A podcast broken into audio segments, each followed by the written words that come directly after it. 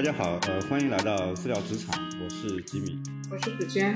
呃，非常高兴啊，就是呃，本期我们邀请到了知名的管理专家啊，康志娟老师，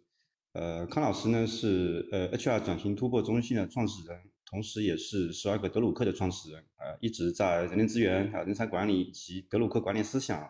方面有比较深的这个研究跟洞察。那是也是上个月吧，就是康老师在来杭州做了一次演讲，然后在这个演讲完了以后啊，我就就马上跟康老师 提了这个事儿，就是呃希望到我们这个私聊职场的播客平台上来做一些分享和交流啊，也是当下就把这个呃是呃主题给定掉了，就是呃今天我们要聊的这个向上管理这个话题，呃那先还是康老师跟大家先打个招呼啊，各位听众朋友大家好啊，紫娟好，吉明好。非常高兴有这样一个机会，就这个啊向上管理的话题啊，一起来做一些交流。对，因为向上管理呢，就是我觉得这这些年吧，在职场上开始会被越来越多的这些呃同事也好，或者说这个企业里面的一些员工也好，都会来来提起这个话题，也也是大家比较关注的一个一个方向。那其实呢，就是我们讲这个管理啊，其实向上管理其实还是无处不在的啊，因为。呃，除了职场之外吧，就是我觉得像我们家里这些小朋友啊，其实都是线上管理的高手。每次就是他们有一些有一些这个这个特异的目标目的的时候呢，都会这个呃从从很很长，有些小朋友会做一些很长期的铺垫来不不断去影响你，然后做一些向上管理，以最后达成他这个目的啊。然后呢，这个呃在职场中呢也是就是呃我们呃一提到自己的领导呢，其实很多呃。很多人都会第一反应会肯定会有一些抱怨或者吐槽吧，然后呢，呃，我觉得就是上下级之间这种关系啊，在呃实际的工作场景当中啊，他们的这种配合度以及呃有效的协作啊，跟我们整个组织的绩效表现会有很大的相关性。呃，所以呢，就是我们今天跟康老师一起来呃谈一谈，我们该如何做线上管理，呃，以及。呃，我们在对向上管理的理解当中，呃，有没有一些认知上的一些误区或者一些盲区啊？以及我们该怎么样来做做好我们这个向上管理啊？那这个首先的话，我觉得还是呃，康老师可以先谈一谈，就是对这个呃向上管理的理解吧。我们该如何正确理解向上管理，以及呃它的本质呃应该是什么？好的，谢谢。对这个话题，呃，最近还其实蛮想跟大家一起来交流一下的。因为我对这个向上管理的认知啊，也有一些变化。当然，呃，愿意交流这个话题呢，有一个非常重要的原因。这个原因就是随着这个年龄的增大，观察到很多在职场当中啊，非常专业、非常尽责、也非常善良的朋友，就是没有一个特别理想的职业生涯。然后这个过程当中呢，当然有很多的因素啊。但我觉得，为什么这么多优秀的朋友在职业发展过程当中会处处受挫呢？我认为其中一个非常重要的原因，就是在于向上管理这个这个话题上面，所以这是一个特别重要的动因。也希望今天咱们聊一个小时之后，就能够如果有一些听众朋友啊，能够受益，把自己的专业、尽责和善良转化成更满意的职业生涯，我想我们这一个小时的话，就能够给大家创造一点点价值。这是一个最重要的一个背景。嗯，然后第二个呢，就是这个向上管理啊，实际上是德鲁克。德鲁克是首屈一指的管理学大师，常年霸榜这个管理大师排行榜首首位。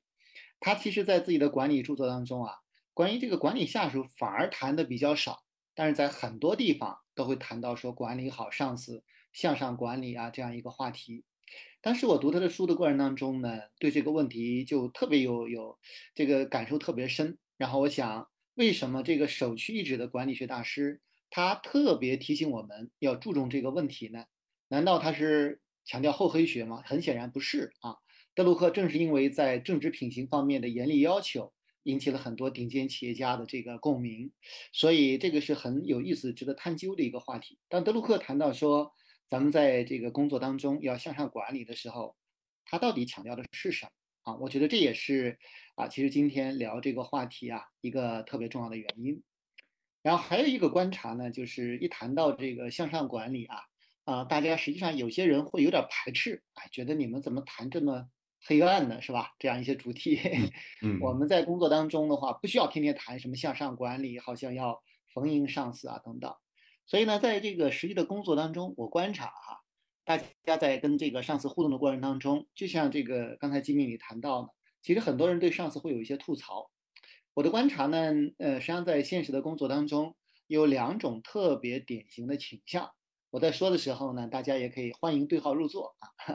嗯，第一种呢，就是是属于比较单纯的一些朋友，哎，觉得这个人与人之间相处靠的是善意，是吧？靠的是我们各自发挥专业，然后在工作当中尽量避免冲突，大家精诚协作，然后把工作给干好，大家都能够获得很好的发展。这是一类朋友，对这个人性充满正面的期待，然后在日常的为人处事当中呢，也与人为善，然后对这个看待问题的时候呢，也非常的光明啊，这是一种类型。然后第二种类型呢，可能是因为吃过一些亏，或者遭受过一些这个挫折，觉得这个职场啊就非常黑暗，其实就是一个权力场。那如果不跟上司把这个关系搞好，赢得上司的喜爱，那在工作当中想晋升、想发展、想加薪，那根本就没门儿。所以这是另外一种倾向。那么实际上，咱们今天聊的这个向上管理啊，啊，其实不是侧重于刚才说的两个倾向当中的一个。我们要找到一条中间的道路。第一种类型的朋友呢，太单纯了，因为在工作当中冲突是不可避免的。只要有两个人，就会有不同的观点，利益上面难得会呃难这个难免会有一些碰撞，所以这是我们要面对的一个现实。但是呢，把这个工作场所看得太黑暗呢，也会让自己啊这个预言会自动实现的，所以也会让自己陷入到一种就是非常被动的，包括这个悲观的这样一个视角当中，也也不太好。所以我们我想今天我们能不能够建设性的来探讨这样一个话题，向上管理的这个问题。然后在这个呃之前，大概二十一年前哈，当时这个读一本管理学的著作，罗宾斯写的《管理学的教材》，它里面谈到一个话题，他说经过研究发现，在公司当中晋升最快的，不是业绩最好，而是那些这个人际关系啊，尤其是向上的这个人际关系比较好的人。我最早看到这个结果的时候啊，心里是非常排斥的，而我觉得这个职场啊，还真的是特别黑暗。为什么？人际关系好的人就能够得到这么多的好处，在工作当中难道不应该是凭本事吃饭吗？不应该拿业绩来说话吗？难道非要这个卑躬屈膝跟这个上司搞好关系才能够得到晋升吗？一开始的时候还真的就是这样一个想法。这些年下来以后呢，反过来在想这个话题，我想他其实谈到的所谓人际关系比较好，并不是说要想方设法跟上司搞好关系，获得上司的青睐，不是这个意思。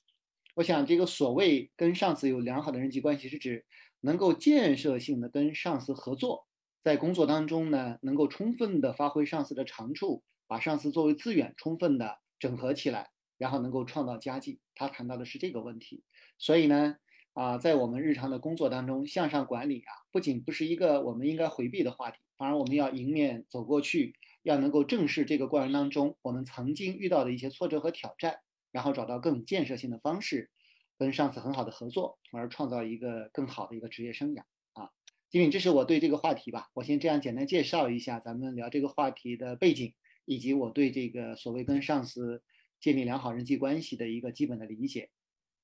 嗯，是的，就是你刚刚在讲那两个场景的时候。前面说对号入座，我就差点就就就就去对号了。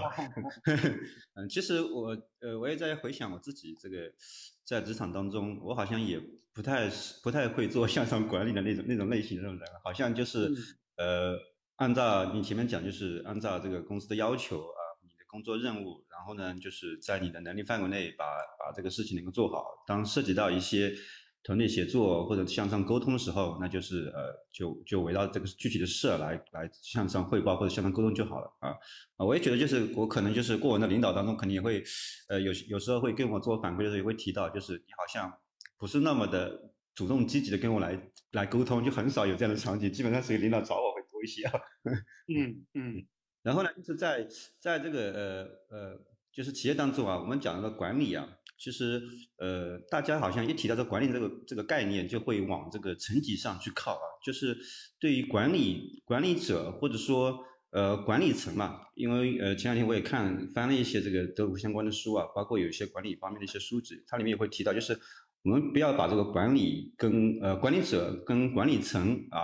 就是相混淆，因为呃呃，就是所以说这里面就会涉及到向下跟向上管理这个这个这里面的概念，是吧？就是嗯呃，我们在在这个呃，包括德德鲁克他也提到，就是他的这个管理者的定义啊，就是呃，谁是管理者，是吧？他他提到就是谁是管理者，现在组织当中每一位知识工作者都是管理者，前提是他由于他的职务或者说拥有的知识，需要承担做出贡献的责任啊，从而实质性的影响呃所在组织取得绩效和成果转化的能力啊，就等等，他其实这里面就是没有提到说呃管理者我是呃管人啊或者向上还是向下或者怎么样，都是围绕着这个这个工作本身来来提的。对，是的，呃，其实这个确实像你说的，大家对于管理呢，管理者啊有一些通常的认知，一谈到管理者就是带下属的人。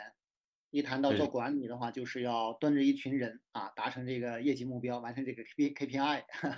嗯，实际上德鲁克他对于管理的定义呢，呃，跟这些通常的认知是有很大的区别的。德鲁克认为，其实我们今天每一个人都应该掌握管理的技能。他把管理呢称之为叫博雅技艺。他包括面对大学生的时候，都呼吁大家说要学好管理。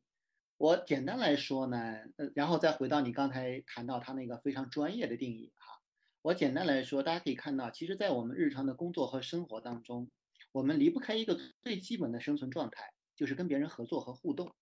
我们在家里面要跟家人、跟小朋友、跟我们的父母啊亲属互动，在公司里面呢要跟其他人互动。这个互动啊，和谐的相处、合作的这个一起来去做成一些事情啊，这是我们生活和工作的一个常态。我的理解呢，德鲁克谈到的管理，就是说。我们在日常的工作当中，怎么样更有效的跟周边的人合作，做成一些有意义的事情，包括在这个过程当中呢，自己也自然的能够得到一些发展，创造一个更好的职业生涯。然后，因为我们每一个人，大家可以看到，其实咱们毕业以后，包括毕业之前啊，在学校里面其实也也是有这个小团体的，对吧？毕业以后加入职场以后，那就更是这样子了。那我们在工作当中总是免不了要跟各种各样的人合作的。那么，怎么样跟大家更有效的合作来做成事情呢？我理解德鲁克说的管理，就是说每一个人都应该掌握管理的技能，这样的话，你才能够跟周边的人更好的合作。那周边跟我们合作的人过这些人当中，哪一个人对我们的影响最大呢？德鲁克说很简单啊，当然是你的上司了。首先，第一个，你表现的好不好，你能不能够获得很好的发展，工作当中能不能够呃有创造力和潜力的发挥，那很大程度上是取决于你的上司啊。然后，当然，你你的上司如果不能够很好的发展，他不能够得到晋升，那你能够得到发展和晋升的几率也是很小的呀。他说的也很直白啊，所以呢，他说实际上跟这个上司互动和合作，就是我们自己在工作当中的一项基本功。但同时呢，不管是他还是哈佛大学的另外一些教授，研究都发现说，很多人在跟上司互动的过程当中，都是有一些误区和盲区的啊。我觉得这是首先。就是刚才你谈到这个问题，我们不要一谈到管理，就是说要管理下属。其实管理就是要能够跟周边的人达成良好的合作，来做成一些有意义的事情，同时能够实现自我的发展啊，这个是一个呃非常非常重要的一个一个一个角度。但这个问题的话，恰恰是我要提醒特别就刚才我谈到的专业、尽责、善良的听众，我感觉这些非常优良的品质啊，很专业、很负责任啊，与人为善，并不代表我们是一个善于合作的人。所以这是我们后面我们要一起探讨的一个非常重要的问题。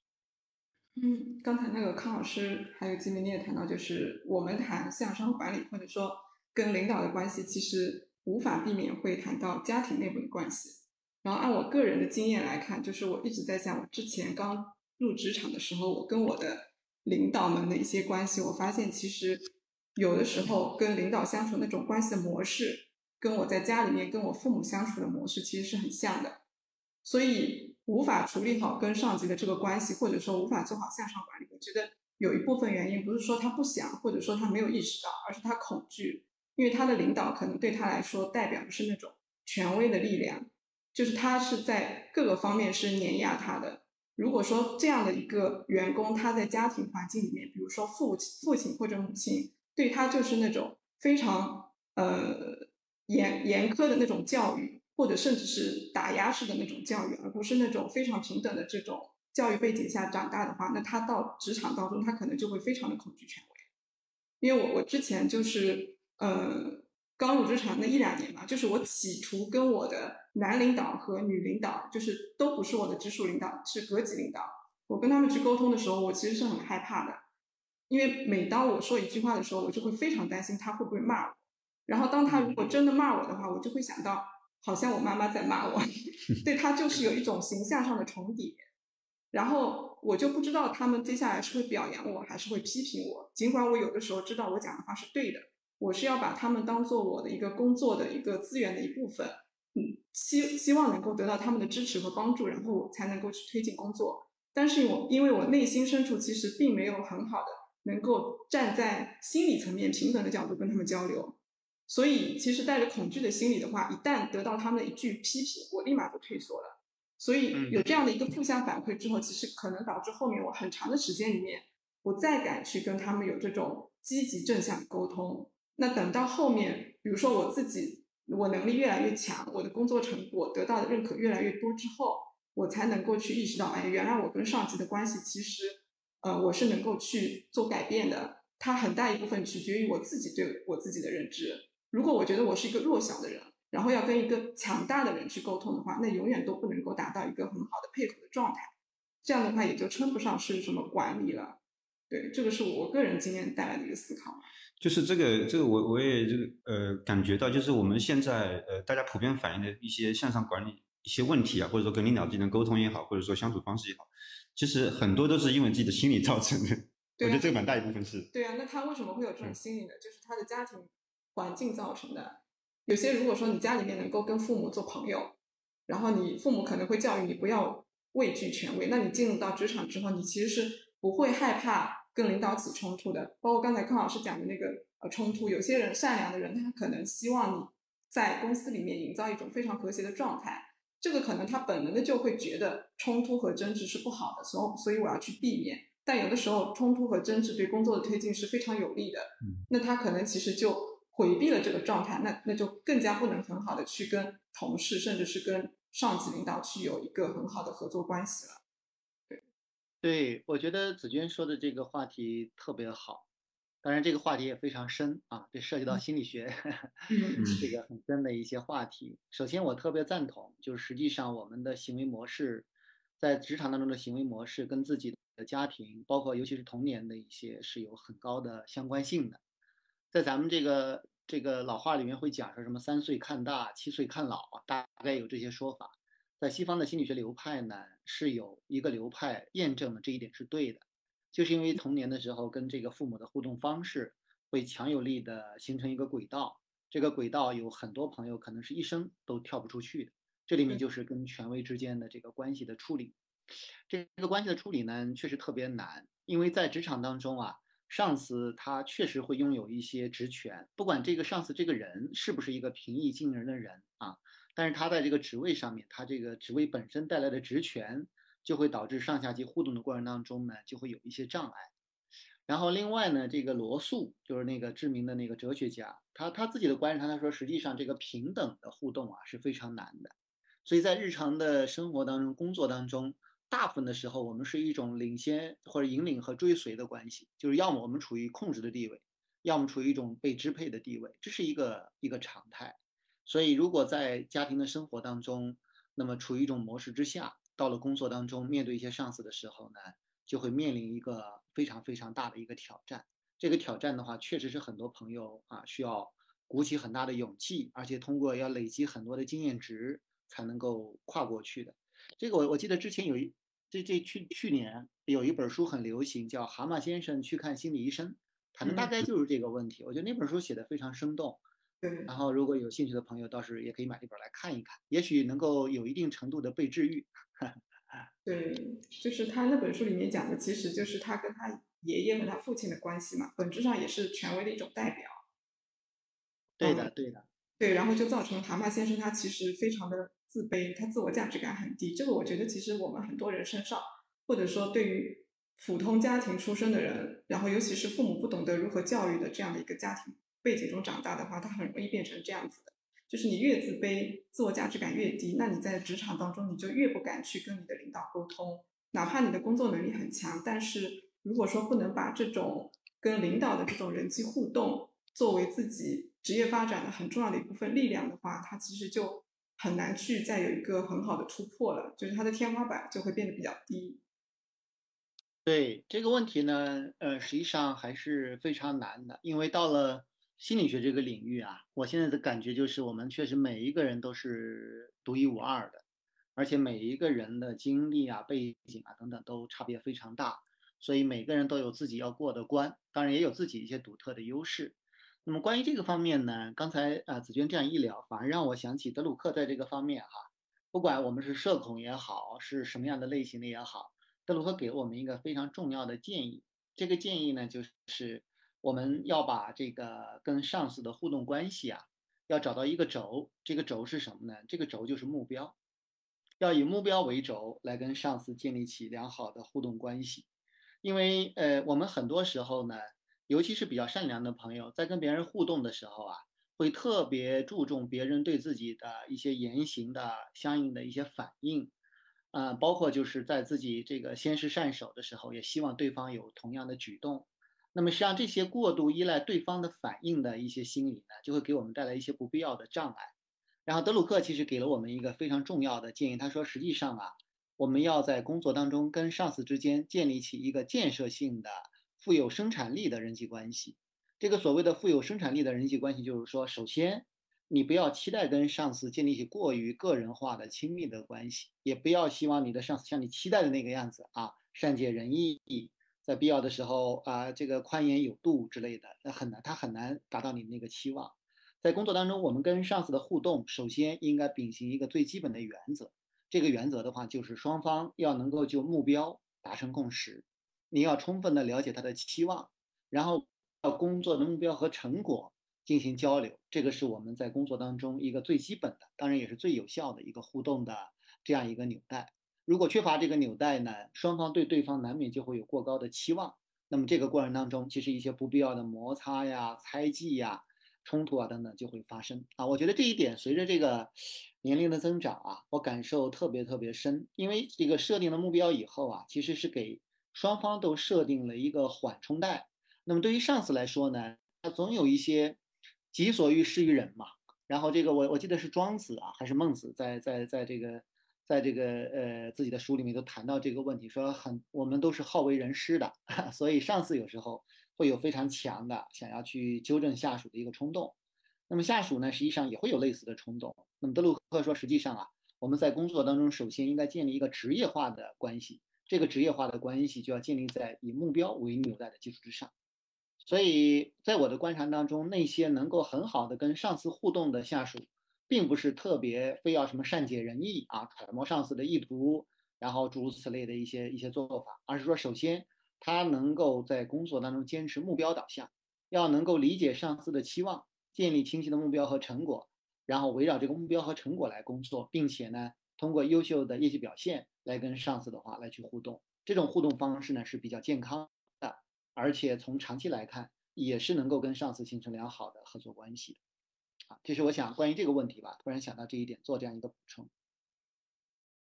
嗯，就是我在想，就是呃，关于上下级之间这种这种关系啊，就是呃，前面讲了一种就是呃，他有一些职权上的这种影响力。以及就是我们很多人就是在在工作当中自然而然的会关注呃上级领导对我的看法或者对我的评价，因为会影响我整个我我在这家公司里面的一些发展。所以呢，当呃包括我们在有有些有些地方我们在想，就是我们刻意去强调讲这个向上管理的时候呢，就是会大家会往会不会往那方面去带，去去影响他的一些行为方式。呃，从而导致他在在这个开展的工作当中呢，会失去一些独立性，就是一个是一个是过度关关注外面的这些一些反馈，第二就是他可能会带着一些更加有些有有有这种目的性的这个这个去去改变他的一些行为吧。就是那当这种这种情况出现以后呢，就反而会影响他的一个整个在正常的工作的业绩表现。包括我们在呃怎么看待这个上下级之间关系也是一样的，包括前面看到讲这个这个目标目标，呃一这个从目标这个角角度啊，目标管理这个方向来来处理上下级之间关系，呃呃，就是我也想就是是不是可以聊一聊，就是在这个目标这个这个层面啊，就是实际上呃我们怎么来看待我们怎么定这个目标？呃原来我们大部分会说就是我们在一个团队当中，其实我们的应该是目标一致的啊，目标共识的。然后呢，围绕这个共同的目标来开展开展工作。其实我我我现在反而会觉得，其实我们跟我呃员工下属跟上级之间，他们的目标应该是不一样的，是吧？就是因为呃虽然说组织目标是一样，但实际上每个人个人内心还是有他的自己的目标。我领导我这个这个上级领导他有他这个目标，他有他的业绩目标，他有他的这个晋升目标，他有他的这个内心里面个人的一些一些诉求。然后我这个下属也是一样的，我有我的这个目标。然后在这个当中，肯定再去要找到一些。共同性的一些地方，然后有一些地方可能会涉涉及到协作，有些地方可能涉及到我要帮上级完成他的目标，以及在这个过程当中，上级来帮助我达成我的目标。好，对，金明你说的很对，就实际上我们谈到向上管理啊，我觉得也不能够局限在说跟上司建立人际关系这样一个非常啊单一的维度，而且这个维度呢，总有一些感觉说不清楚的地方，比较微妙啊，有点暧昧的地方。我的理解呢，这个所谓的向上管理啊，可以拆成两个部分，一个是向上贡献，第二个是向上合作或者向上协作。呃呃，在这个研究德鲁克的过程当中呢，我总结了六个字：事为先，人为重。我觉得可以也可以放在这个地方，就是当我们谈到向上管理的时候啊，先不要想着怎么跟上司把关系搞好，先要想的就是说，为了上司关注的这个目标，或者说吧。就是团队的目标哈，为了团队目标的达成，我能够做出的贡献是什么？我觉得这是一个其实特别重要的问题。就是首先我们还是要把事情、把目标先想清楚，然后把事儿给干好。越是能够把事儿干好，越能够跟上司建立好良好的关系。事儿没有干好，拼命的建立关系，有时候是徒劳的，至少是事倍功半的。所以呢，首先的话应该是一个向上贡献的这个问题。这个问题呢，实际上也是很多朋友啊比较薄弱的一个环节。呃，德鲁克在他的著作当中呢，特别提醒我们说，在工作当中，我们每天都忙得这个团团转，但是我们要给自己按一个暂停键，要停下来向上看，向外看，要思考一个问题：为了团队整体的成功，我能够做出的贡献是什么？这个问题啊，其实最早的时候，多少这个十年前我也看过。但是这个每过几年看这个问题的时候，都会有一些完全不同的感受。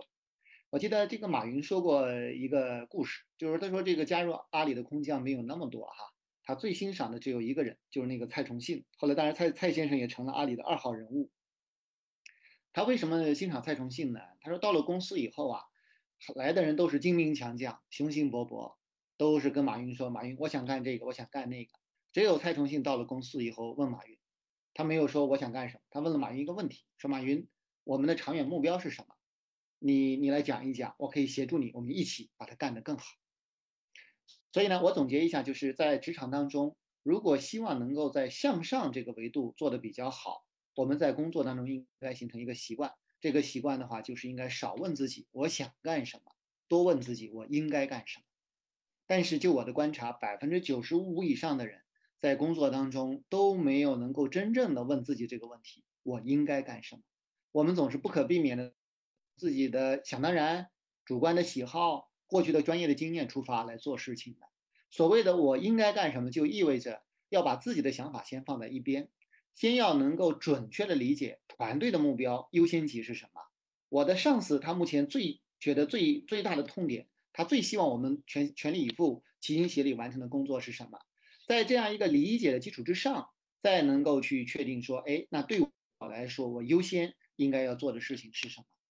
其实你会发现，这是一个非常非常难以养成的习惯，因为它对抗的是一个天然的惯性，就是我们每一个人都是不可避免的从自己出发来去考虑问题的。但所谓我应该干什么，就意味着你要能够跳出自我，要能够首先把团队的目标，把上司的关注点要能够放在首要的位置，去很好的去理解它。所以我觉得。呃，当我们谈到向上管理的时候啊，我们先把上司这个人先放在一边，先把团队的目标、关关键的任务放在中心，要想一想这个过程当中我们怎么能够突破现有的这个惯性。这个实际上这是我们说一个人所谓的职业化啊，professional 最重要的一个体现，我认为也是最高的标准。因为刚才我我我跟大家说，我这二十一年的时间，我感觉能够这样问自己的管理者，这个真的是不会超过百分之五，大部分人都是稀里糊涂干的。而且自己对自己的评价还挺高，你看我很专业呀，我也很尽责呀，我也是与人为善呐，我对公司都是，我我自己的话都委曲求全，牺牲自己的利益了，来去来去这个为公司做奉献，为什么你不满意呢？那非常重要的一个原因就是你可能还是没有能够真正的理解公司的目标，理解这个上司的期望和要求，所以我觉得这个维度呢是，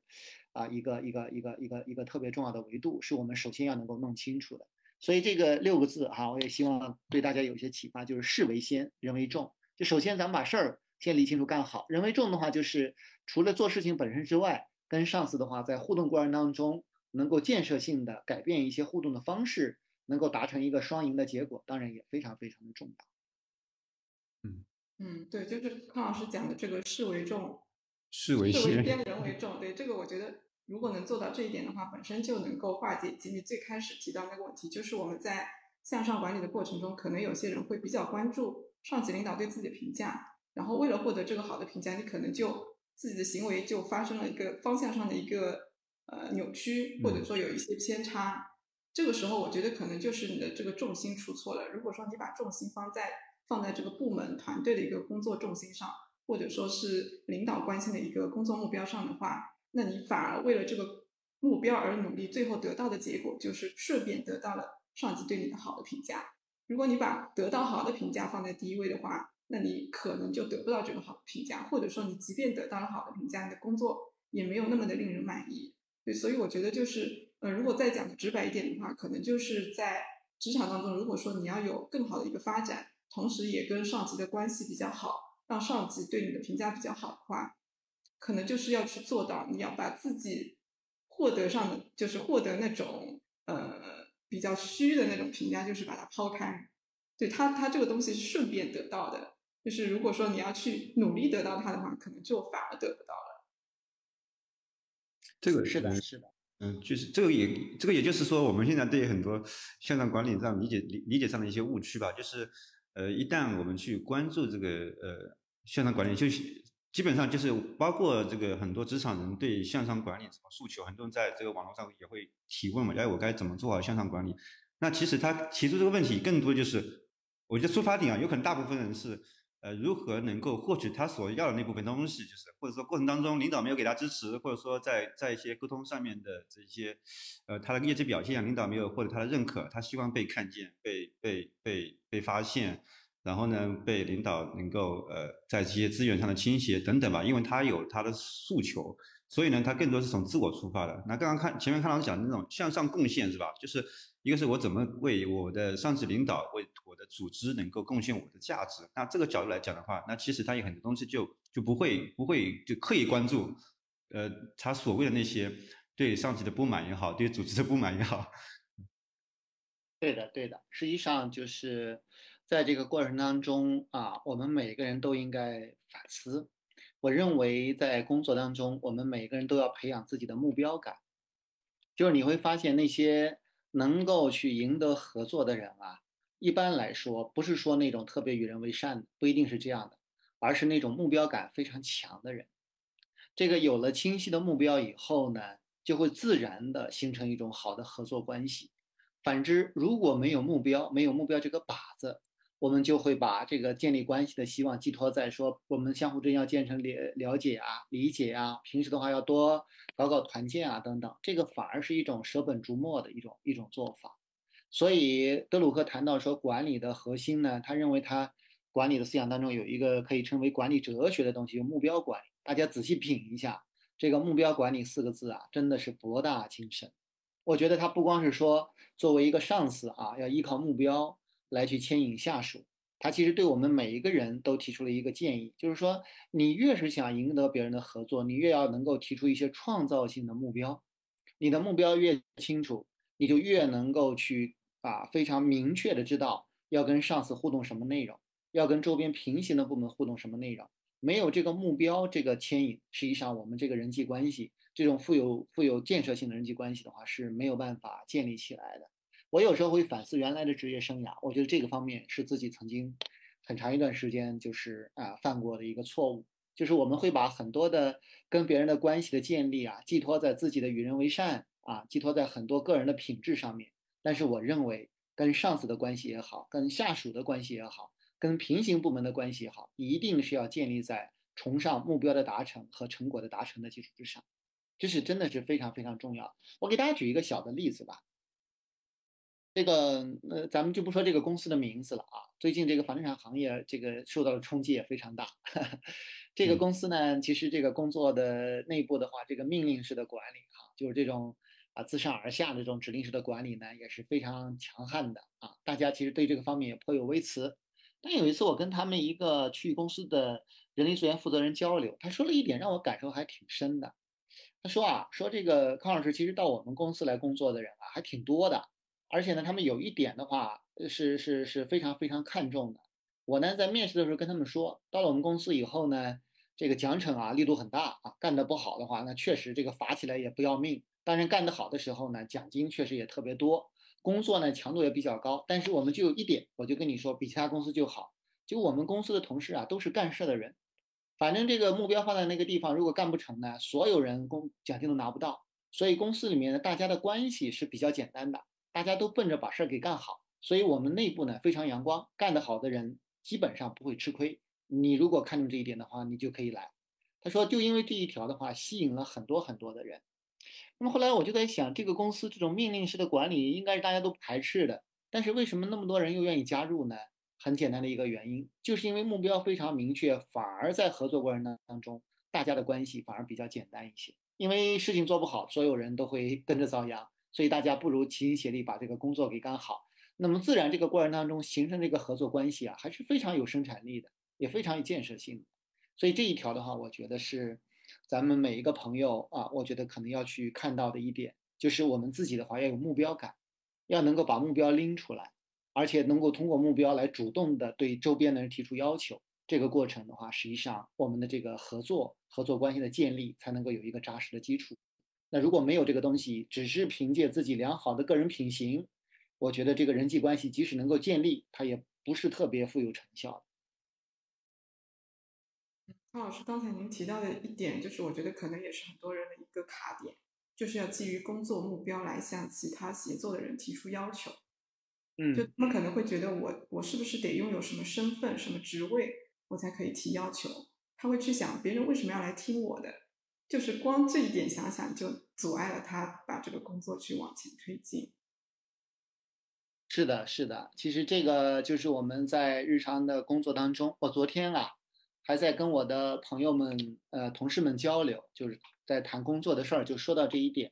像在日常的工作和生活当中呢，我们有两种类型啊。第一种的话就是适应性的，就是特别愿意去调整自己来适应周边的人啊，适应外部环境的变化。第二种呢是开创性的，就是他有了目标以后，他会做一些开拓性的工作。甚至愿意对别人提出一些要求来改变现状，那么实际上对于很多朋友来说，就要来去评估一下自己是处于哪一种类型。我认为，要想在工作当中有比较高的成就感，我们是需要有一些开拓性的精神的，要敢于对别人提出一些要求。而且，当你的目标确实非常高远，而且你自己对这个目标特别有有热情的时候，你会发现啊，你是能够感染人的。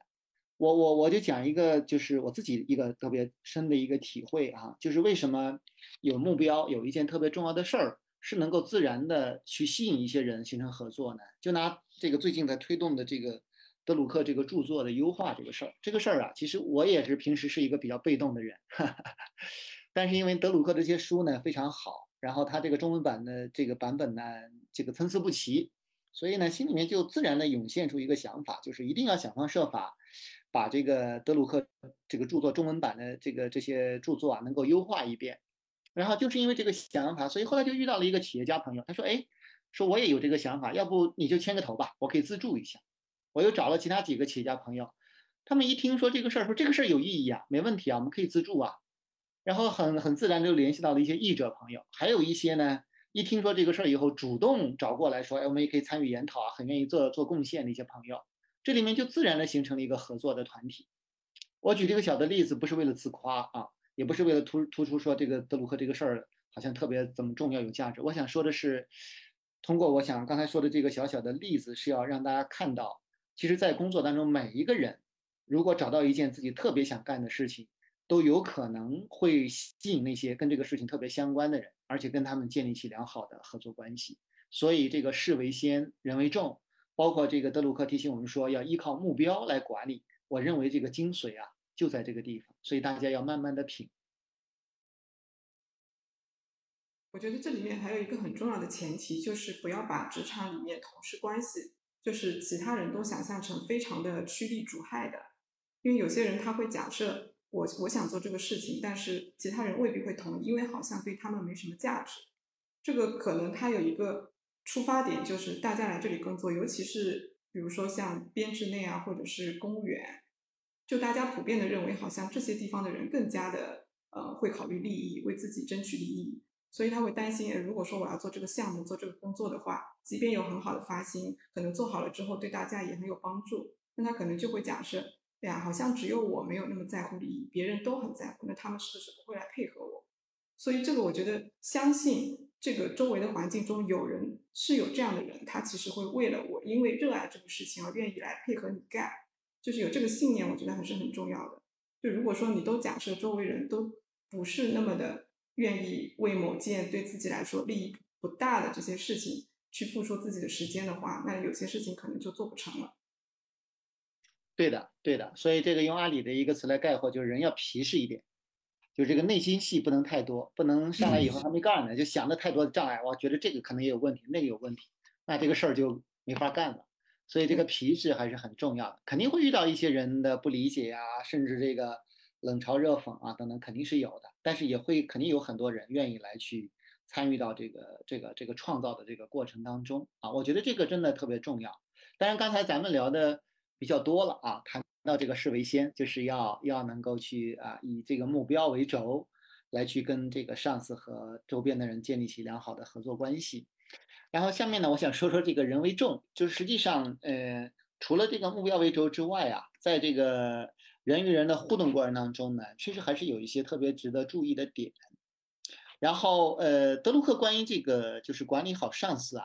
他还是有一个特别直白的建议，我把它翻译的更直白了啊。德鲁克说，其实管理好上司有一个秘诀。这个秘诀的话，就是要拥抱上司也是歪瓜裂枣的现实。嗯，他说，实际上这个很多人对上司的期待太完美了。德鲁克提醒我们说，其实上司也是普通人啊，只要是一个普通人，他就会有缺点的。所以你如果对他的期待太完美，实际上是对自己的一种伤害。那德鲁克说，实际上这个很多人老是盯着上司的缺点不放，这是一种非常低效的行为。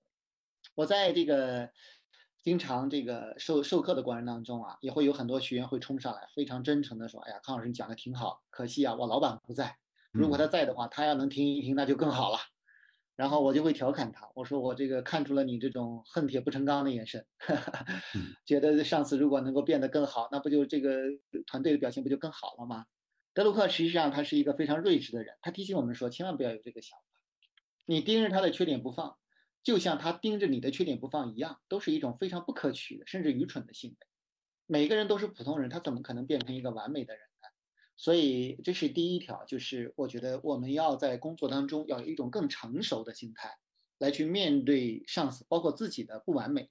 这个有限性啊。我觉得这个是真的是特别特别的重要。其实我们很多人对这个世界的话是有一种完美的期待的，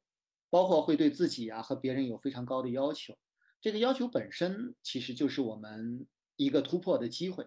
当你能够去更坦然地接受自己的缺点、不足和上司是一个普通人的时候，也许我们就能够松一口气，站在一个全新的这个起点上面来去考虑我们相互之间的冲突，包括就是怎么样更好的建设性的合作啊。我觉得这个是德鲁克啊非常非常重要的一个建议，就是不要盯着上司的缺点不放。然后第二条建议呢，他实际上提醒我们说，在工作当中，他发现很多人会犯一个错误。这个错误的话，就是特别想要改造上司。他说，尤其是些年轻的朋友最容易犯这个错误，在工作当中一眼就看到了上司的缺点，然后就觉得上司如果这样改了以后就怎么怎么好了。然后德鲁克说，趁早死了这条心，千万不要老是抱着这样一个一一一一个一个想法啊。这个实际上也是一个特别常见的一个一个点。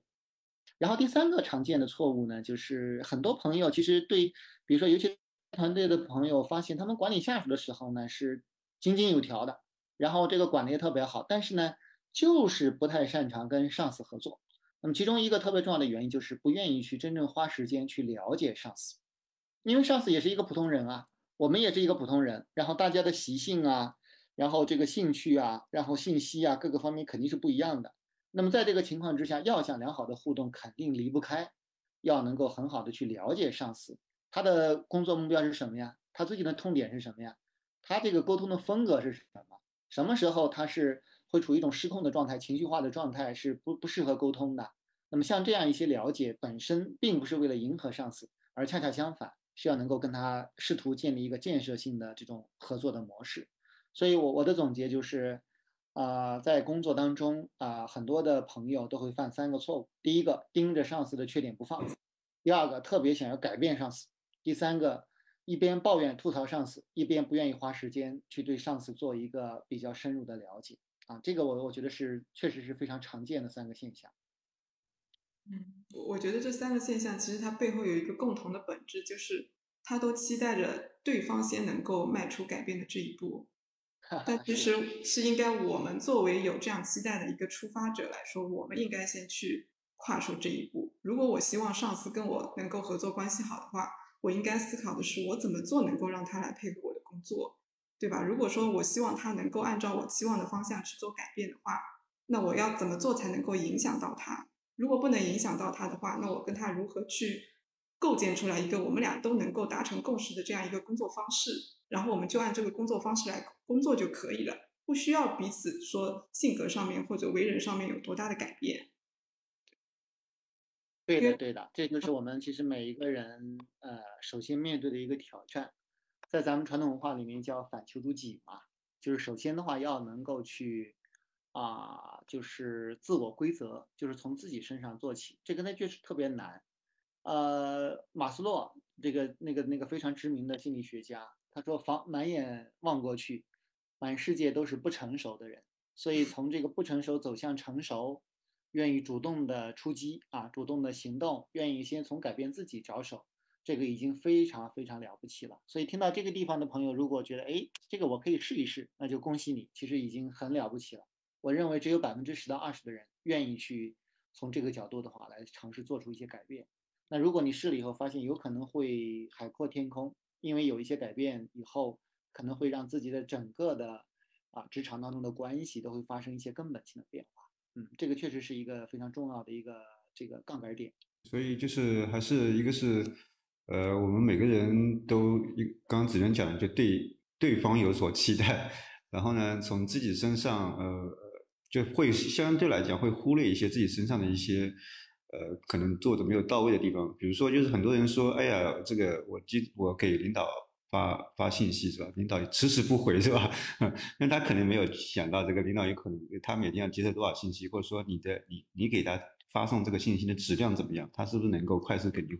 反馈？呃，或者也可能是你的你的这个这个这个提出问题，或者说他要求他反馈的时间点，或者说等等吧，就是你自己就没有表述清楚，然后你反而会。产生一些这个对领导的一些抱怨啊，这个半天不回应是吧？然后呢，这个来来找我的时候呢，经常改变我的计划是吧？一天一今天这个想法，明天那个想法，但是他可能没有没有考虑到领导背后为什么会有产生这个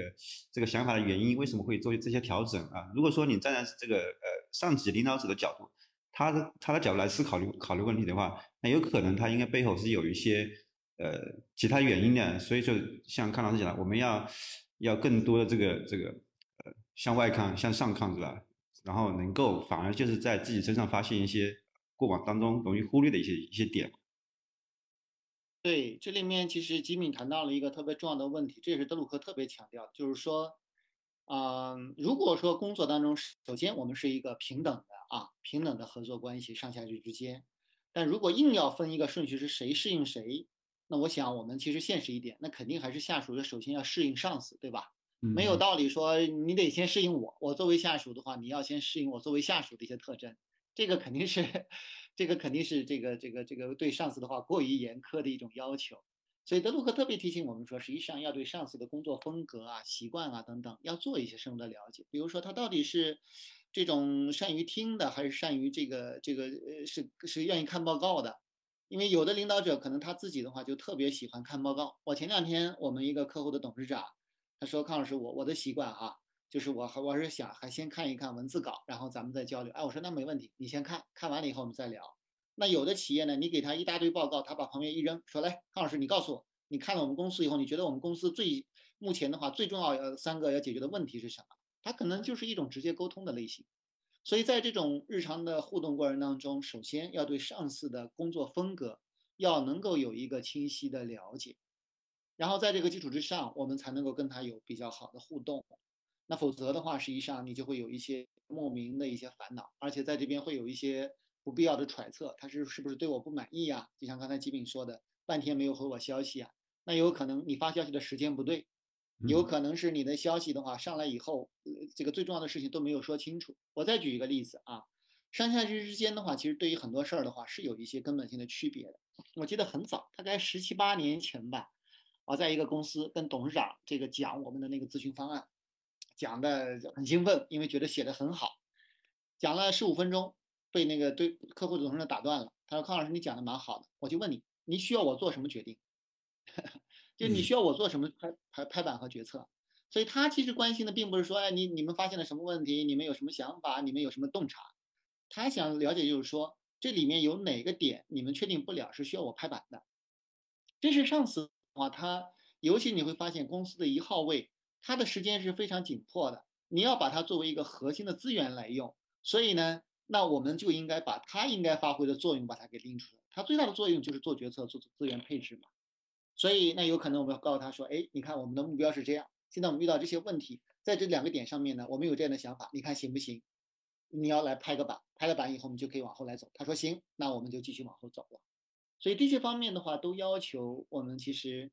每一位朋友的话，要能够换位思考，要站在上司的角度。首先，第一个要了解就是他的一些沟通的风格啊，这个是非常非常重要的，要能够适应上司，帮助上司更高效的工作。这是首先第一点，第二点的话，就是在跟上司互动的过程当中呢，你要理解，实际上他对你来说最重要的一个价值，就是要帮助你去拍板，或者来能够做出一些关关键的决策。那么从这个角度，你可能跟他汇报的内容、汇报的重点，很多东西的话，都应该是完全不同的。这个我觉得是我们在工作当中，我觉得看起来很小，但是又非常关键的一些一些技巧啊。就刚才这个这个董事长的这个话的话，让我感受特别深。我最近。我会发现跟很多资深的朋友在交流的时候，他们大家依然还是这个习惯。那你叽里呱啦讲半天，其实讲的都不是我想关注的问题。其实我当时我我也想问他一个问题：你需要我来做的决定是什么？否则的话，你其实谈那些内容的话，其实对我来说可能都没有太大的价值。所以这些啊一些最基本的工作习惯，确实需要我们在工作当中不断的摸索。另外一个呢，也要敢于。跟上司交流，听上司的反馈啊，让让他对自己的一些工作方式啊提出更明确的要求，我觉得这个也是很重要。对，其实呃有时候其实有些上级领导也是特别需要下属给他给他一些帮助或者给一些支持，而且我觉得这两年很多这个管理干部啊越来越年轻化，其实很多这个大的企业快速发展，很多人他本身就就。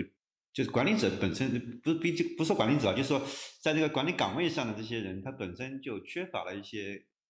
在管理下属或管理团队方面的一些呃呃技能技巧啊，他也是一个新的角色啊。包括我们现在很多企业在在在提出这个要培养这个管理管理干部梯队这这类这类群体吧啊，其实他们他们作为他们来讲，他们也不知道怎么管理下属，或者说也是。在在摸索当中的，然后呢，就是呃，对于下属也是一样的，你肯定获得你的你的想象当中，希望有一个完美型的领导，或者各方面都能够呃得到支持，能够你你所有的问题他都他他都能帮你解决。那实际上是你你要试着理解，有可能我的领导他本身就不是在某些方面都可能还都不如我，是吧？然后呢，他可能也是更需要啊其他人的给他一些支持跟帮助。对，这里面呃，我觉得有两个方面的问题吧。第一个呢，就是让我想起当时在万科哈，跟他们有一个合作，然后做这个新业务的规划的研讨，然后也请了一些新业务的这些领域的一些顶尖的高手来探讨。有一个新业务的总经理呢，就问这个城市公司的总经理说：“老板，在我们这块业务，你准备投多少资源？你得给我一个框啊！你不给我一个框的话，我是没有办法做这个规划的。”听起来呢是很有道理。嗯，然后这个总经理呢说的也很诚恳，哎呀，说我们请大家来就是因为我们不专业嘛。然后这块业务呢，我现在确实也没有明确的想法。这样吧，你就把你当做我，你觉得这块业务，如果我们要去干的话，能干多大规模？怎么干？需要投入多少资源？我可以保证的是，只要你的想法靠谱，资源投入绝对不是问题。这是当时这个对话的场景。我想说的是什么呢？就是。作为下属的话，其实我们要认识到，在工作当中不要有太强的等待的心理。嗯，觉得这个事儿好像领导还没定啊，那个事儿可能要需要他来做个决定啊，等等。如果有太强的等待的心理、依靠的心理，是很难跟上司同频共振的。这个时候就需要我们向上一步。这个事儿如果我来拍板，我准备怎么干？我得有一个初步的想法，然后呢跟他来做交流。这个时候你就会发现，实际上很多工作的推进就会顺利很多。很多时候就是因为我们觉得，哎呀，这个超出我的职权了，其实是有点偷懒，并没有能够向上的话把这个责任再担当一下，所以这个过程当中就会让上司感觉自己是比较被动的，甚至他会觉得，哎，你好像也没什么想法，这个事儿又又把他给这个这个这个球又踢到我这边来，就会有这个问题。所以我觉得这种啊，愿意向上担责，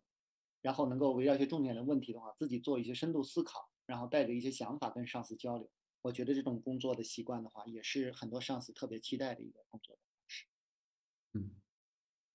嗯，我我觉得要做到这一点，可能还要消除两个误区。第一个就是大家都在说的“屁股决定脑袋”，有些人就会拿这句话来安慰自己，就是说我现在只是个基层员工，那我没有必要，或者我也没有办法去站在我的主管、我的经理的角度来思考问题，他就把它当做了一个挡箭牌。然后第二个的话就是，如果说我要主动去了解上司的想法的话，这个好像似乎就是超出了我的一个原本公司给我的一个职责范围，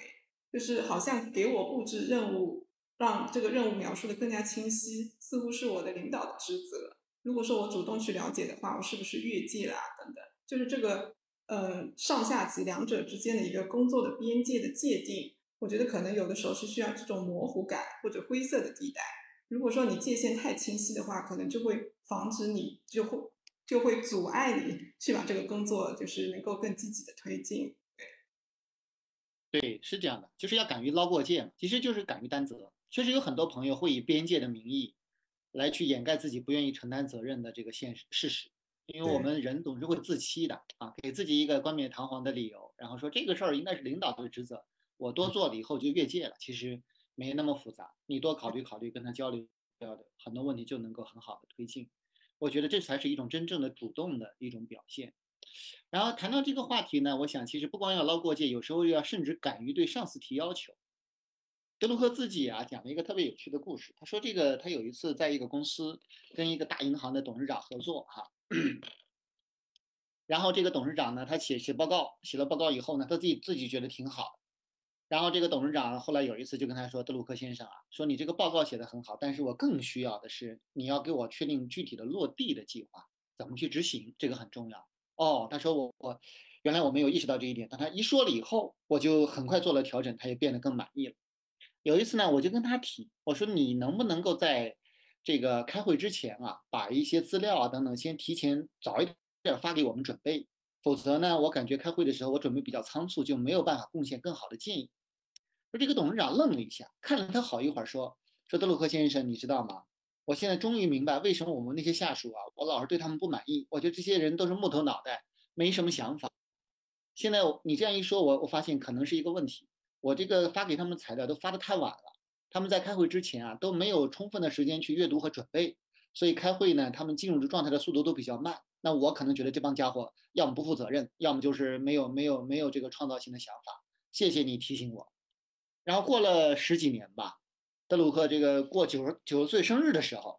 然后收到这个董事长的一封信。董事长说：“德鲁克先生，首先祝你这个这个生日快乐哈。”然后另外说了一句让他特别感动的话，他说：“德鲁克先生，你知道吗？我对管理的一次根本性的理解的提升，就是当你那次告诉我说你应该提前把资料告诉我们。”这个呃发给我们那那次开始，我才理解了一些管理的根本性的问题。所以德鲁克跟我们每一个职场的同事们提了一个建议，他说你要勇敢的对你的上司提一些要求，要告诉他他哪些做法可能阻碍了你的工作，或者他应该怎么做会让你的工作更高效，能够给他更好的辅佐他。这种主动提要求，其实很多时候不仅下属这个上司不反对，反而上司是非常欢迎的。德鲁克说，他观察到很多上司在接到下属提的要求以后，第一反应就是你怎么不早一点告诉我？你早跟我说不就好了吗？是这样一种反应。所以我觉得，呃，这个确实是要跨跨出内心的那个边界，要敢于去主动的提要求。这个实际上在工作当中也是一个非常重要的建设性的行动的习惯。对，就是如果说我们作为下级把跟上级提要求。当做一件正向的事情来理解，比如说上级他可能就等着我们去给他提要求。第二个就是我们在给他提要求之前，肯定是要先讲清楚我们在做什么。所以一旦这样开展开展工作的话，可能上级他就会更加的了解我们的工作内容。因为有的时候我们会觉得，哎，我是谁谁谁的下属，他应该知道我们每天在干什么。因为我在写日志或者我在写周报，但实际上我们的上级可能并没有想象中那么了解我们的工作进展。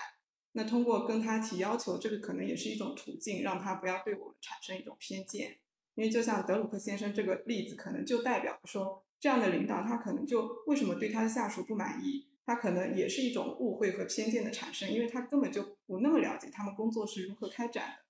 而而他的下属也没有给他这样的机会，是很好的了解他们是怎么开展工作的。对的，对的。实际上，这个刚才呃，子娟又谈到一个重要的问题。这个问题就是研究发现啊，其实很多下属跟上司汇报的信息是远远低于上司的期待的。嗯，就是很多人其实都觉得想想当然，我也周报也写了，是吧？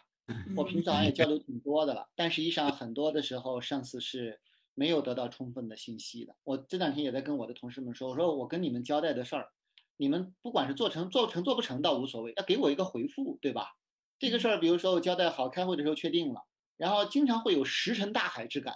那可能作为这个下属呢，觉得我也很努力的做了呀，工作我们也在往前推进啊。但实际上我是有这种时间这个信息的诉求的，就是你你总总给总得给我一个回音吧，到底是干的怎么样了，是吧？这样的话我心里面也踏实一些。所以呢，这个及时的跟上司以上司比较。习惯的方式，就一些关键的工作啊、进展啊等等，能够有一些反馈，让他了解自己的工作的进展，这个对我们来说确实也是非常重要。很多人的话都会忽略这一点。实际上，我觉得我反正我自己是经常有这个非常强烈的感受，就是很多工作交代了以后就石沉大海，也不知道干的怎么样了。你得去问，他会告诉你说，哦，那个事儿已经完成了，哦，那个事儿或者遇到了一些障碍。我当然这里面可能是因为我管理的水平还不够啊，但我觉得这个时间的对这个信息的诉求确实还是很很典型的一种需求，作为上司的一个需求。实际上我们很多人就是呃，更多会在关注就是我做了这个事情啊，他可能就反而会就所以他会经常说，哎，这个事情我做了呀，或者我已经发了，或者这个材料我已经准备好了等等，他就已做掉就好。然后他可能会会忽略掉我这个做的一个是做的怎么样，做的好不好，做的质量以及。做了完了以后需要什么样的反馈？他他就是就停留在这里，然后还有一个呢，就是呃，我觉得就是很多的这个这个嗯，在这个向上向上管理这个过程当中啊，就是呃，我们怎么能够让我们的领导呃更多的关注我们？因为我们呃会从个人角度来讲。跟领导沟通这个事情，领导有没有给我反馈，或者说有没有给我支持？但他可能忽略掉我，他这个这个领导有可能管理的不止你一个人，有可能一个团队。那在这里面，在向上管理这个过程当中，可能我觉得还是要注意，就是怎么管理领导的时间，是吧？这 领导的时间，我该应该我我该怎么怎么能够呃去管理他？我什么时候跟他汇报工作啊？怎么能够在领导有精呃或者说领导的精力吧，精力跟时间吧，能够投入到我这个身上来？啊，不知道这个看到的这个呃时间管理吧，就是管理领导的时间是吧？我在向上管理的过程当中，可能会有一些什么样的一些呃影响，或者说它的一些一个重要性。对，我觉得这个确实是一个很重要的问题啊。我觉得这个部分实际上，我我自己的感受是，其实作为下属的话，要把准备工作做足就好。嗯，就是还是那句话，领导或者说作为上司的话，呃，他其实他主要你要发挥上司他独特的价值。他的价值肯定不是过来参与研讨的，也不是过来听我们讲我们的工作的进展啊、过程啊等等，他是要做出他应该做的事情，比如说要做一个决策啊，是吧？要或者说给你去协调一个资源啊等等。我再给大家举一个例子啊，我一个同学是作为一个市公司的这个移移动通信公司的总经理，他去见市长，市长见他第一句话说：“咱们就不寒暄了，你需要我做什么？”就这么一句话。嗯嗯。他说：“我本来还想跟他聊一聊，汇报一下工作的。市长的时间太忙了，其实第一反应就是说你需要我干什么？啊，他想了一下，他其实有一个问题，就是说我们有一个项目，那个项目呢现在遇到一些障碍，请市长的话可能协调一下，怎么样？市长说没问题，我现在就给你打电话。打了电话以后就把这个问题给解决了。所以我觉得，其实在这个工作当中，对于每一个下属来说，还是要把准备工作做足，然后能够去把上司的独特的价值能够发挥出来就好了。”不要就是带着问题去，应该是带着一些非常明确的目的去。当然，这个带着目的去看起来好像有点不可告人的这个感觉啊，其实不是。目的越清楚，就是目标感要强。目标感越强，越想把事儿干成，其实越容易跟上司进行良好的合作，因为他也乐意支持那些有想法、有目标、考虑周全，但是就是在临门一脚的话，需要自己帮助一下的人，谁不希望这样的下属呢？所以我觉得这个是是特别重要。很多下属的话，在这个方面，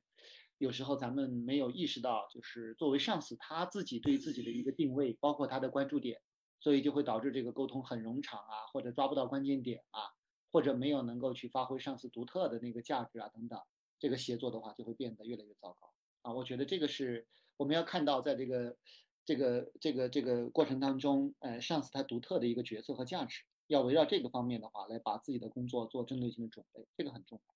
嗯，我之前就是看过一个自媒体平台上的一个视频，就是呃那个视频也是站在管理者的角度，就是告诉大家说，哎，啊，其实我作为管理者，我作为上司，我希望下属怎么怎么跟我来做向上管理。然后底下有一条评论，我印象还挺深的。他说，现在市面上有挺多教大家怎么去跟领导沟通，怎么去做向上管理。这个非常的老板思维，就是其实对很多只想要在基层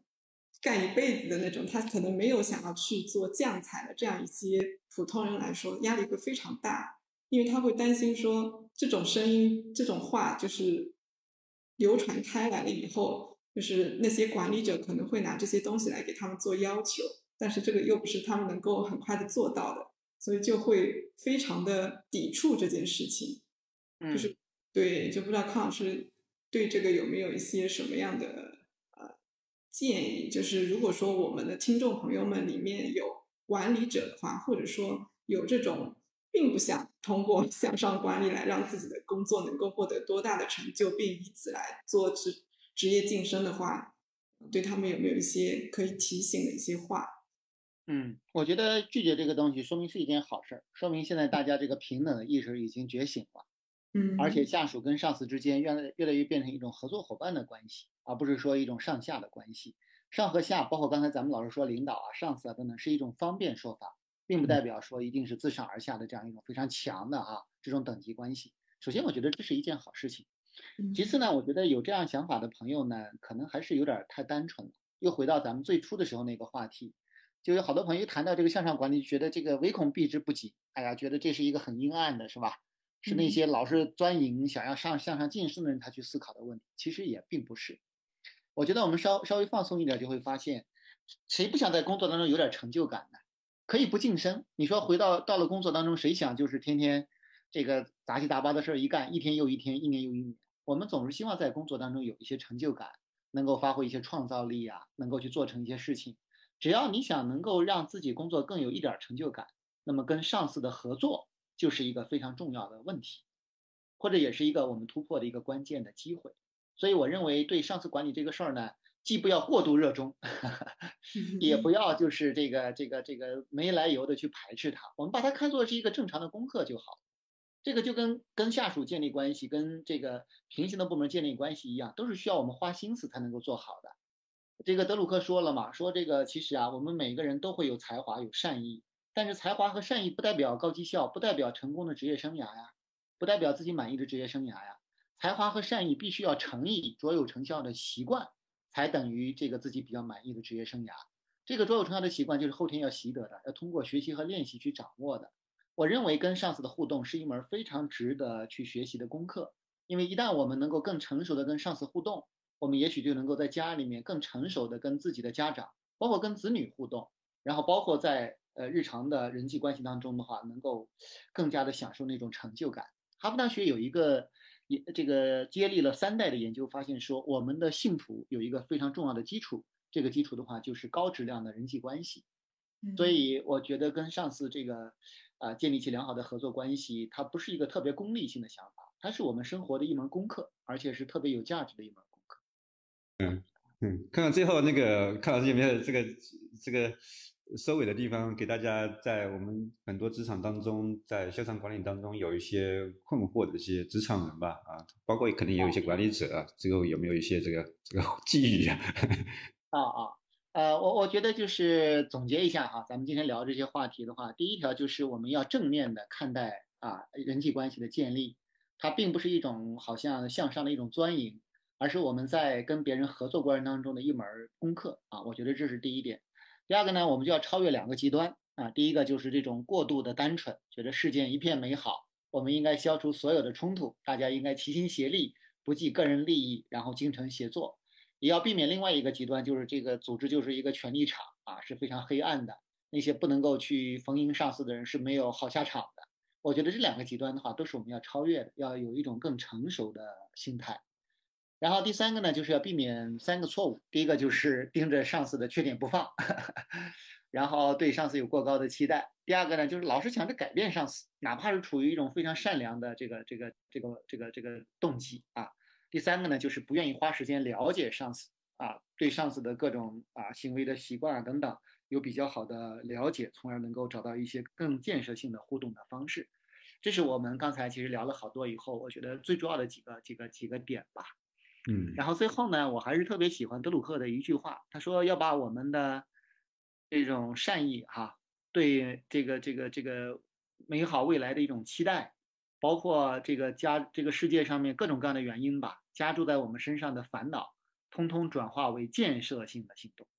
我觉得其实向上管理根根本来说就是要有更建设性的行动，要做一个真正的成年人，要能够尝试着突破，包括我们可能童年形成的一些。这个给我们形成的一些约束，要能够有勇气打破这样一个惯性，然后能够跟别人建立起高质量的人际关系，因为它是我们创造更好的职业生涯的一个一个基础，也是我们能够拥有一个更好的、更幸福的人生的一个非常重要的基础啊！这是我想在最后吧，特别想跟大家再再说的这样几句话。嗯嗯，好的好的好，非常感谢康老师。那实际上就是我们还是要客观看待向上管理这件事吧。有时候就是一个观念或者说一个一个想法的改变啊，能够能够消除掉你很多这个原来很困惑的一些事情。那我们今天就呃先聊到这里啊，也是非常感谢康老师能够这个啊百忙之中嘛啊抽出抽出时间来跟我们一起来聊聊向上管理啊，也是祝愿大家在呃各自的职职场当中嘛都有一个很好的发展啊。好，谢谢大家啊啊再见。好的好的好的，谢谢子轩，谢谢金明。非常高兴这样一个机会，再见。